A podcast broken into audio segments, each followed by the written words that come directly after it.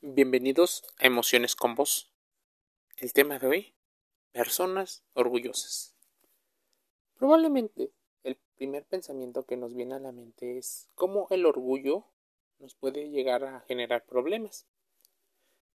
Todas las personas nos equivocamos, pero un buen individuo podría ceder un poco cuando sabe que su rumbo es erróneo y repara el mal.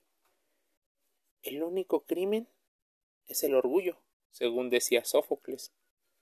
Seguro que alguna vez has visto o vivido situaciones en las que, aunque alguien hubiera deseado arreglar un conflicto, el orgullo se ha interpuesto ante ese deseo. Si en algún momento hemos sido orgullosos, a veces podemos habernos arrepentido con el tiempo, pues en ocasiones podríamos estarnos aferrando a una emoción que puede incluso haberse convertido en una barrera para nuestro bienestar emocional. El podcast seguramente te va a servir para darte cuenta cómo son las personas orgullosas. Tal vez puedas visualizar algunas de las causas de ese orgullo y saber cómo te estás relacionando con esas personas. El concepto de orgullo hace referencia a una emoción muy determinada por factores y valores sociales aprendidos. Además, tiene una doble vertiente. Por un lado, la persona orgullosa puede ser considerado como una emoción positiva, un signo de una autoestima fuerte, incluso de una satisfacción con respecto a algunos aspectos, así como reivindicar el hecho o circunstancia. Por otro lado, el orgullo es considerado como negativo, un concepto bastante opuesto al primero, pues se da con una emoción que nos ciega.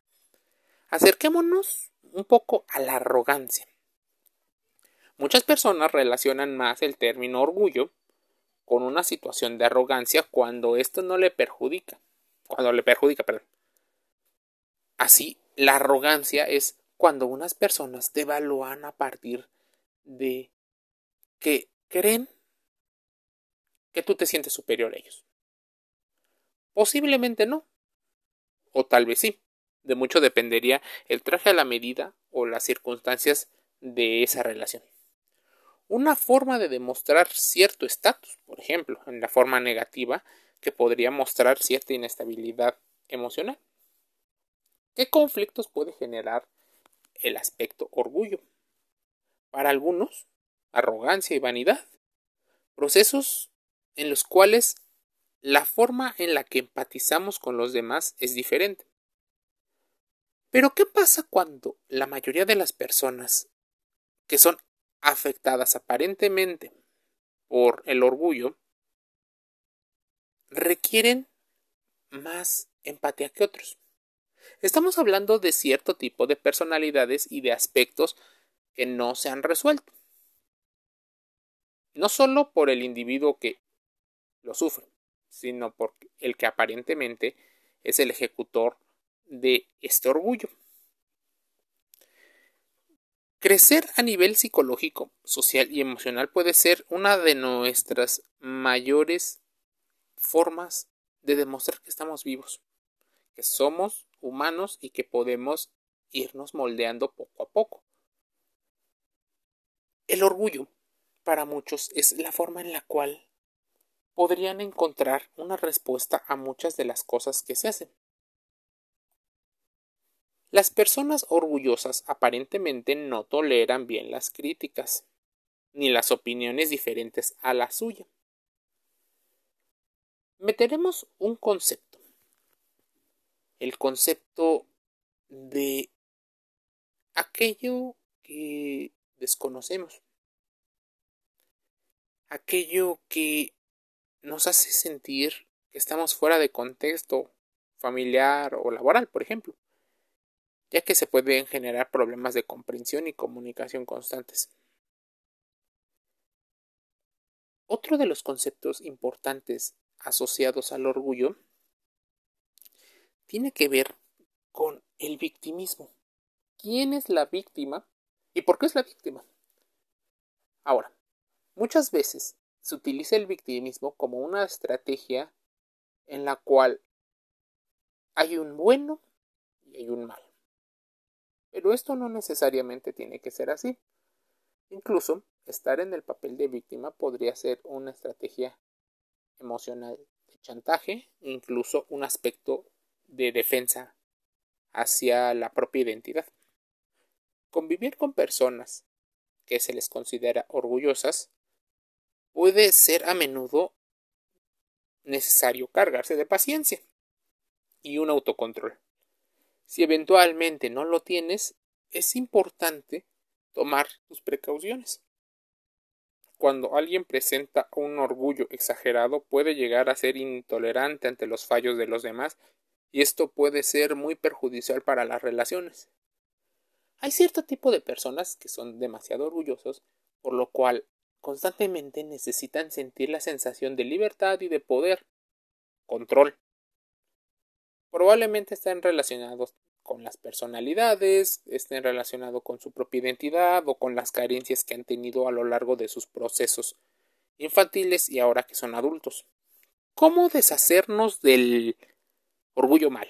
De ese que parece exacerbado. Muchas personas te dicen que de inicio darte cuenta, siendo consciente de que estás cometiendo errores. Pero a muchas personas se les enseñó que era bueno ser orgulloso. Incluso el sistema favorece este tipo de estrategias. Pues, por ejemplo, en un ambiente laboral no se contrata al obsesivo compulsivo como líder, se contrata al narcisista normalmente cargado de orgullo, cargado de vanidad o incluso para pasarle por encima a las demás personas. El orgullo a corto plazo hace que escondamos nuestra vulnerabilidad, pero a largo plazo nos convierte en las personas más vulnerables que hay. Para eliminar conductas motivadas por el orgullo es importante llevar autoconocimiento, aceptar una retroalimentación, un feedback, porque si decimos que recibir críticas, inmediatamente a muchas personas les va a hacer saltar, ponerse a la defensiva y no van a hacer. Poner en práctica nuevas acciones como aprender a perdonar o a pedir perdón o hacer ejercicios de empatía con los demás podrían ser muy beneficiosos para abrir nuevos horizontes y no estar presos de la soberbia, que en muchos casos pueden llegar a ser. Para los expertos en psicología de la personalidad, todos deberíamos poder desarrollar un sentido saludable de orgullo o de sentirnos eh, valiosos ante las acciones que llegamos a hacer. Existen diferentes posts en libros, en internet, en la televisión, donde en ocasiones malinforman qué es el orgullo. El orgullo incluso podría ser un mecanismo de defensa. ¿Te has puesto a pensar de este modo? Lo que hacen muy a menudo es utilizar el orgullo como un arma defensiva, resaltando sus logros y éxito con la finalidad de que éstos no descubran los puntos flacos que las personas aún conservan. Las personas orgullosas pudieran llegar a ser personas también hipersensibles, con una necesidad de control, y toda oportunidad es buena para sacarse brillo en el caso del negativo. ¿Dónde se cuida el orgullo?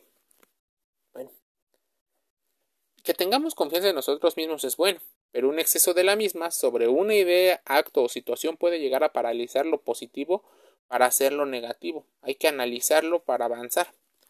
Pero no necesariamente tiene que salir todo de nuestra propia voluntad, sino también de sistemas y culturas organizacionales que permitan este tipo de situaciones de confianza para que no exista una disparidad con respecto al poder.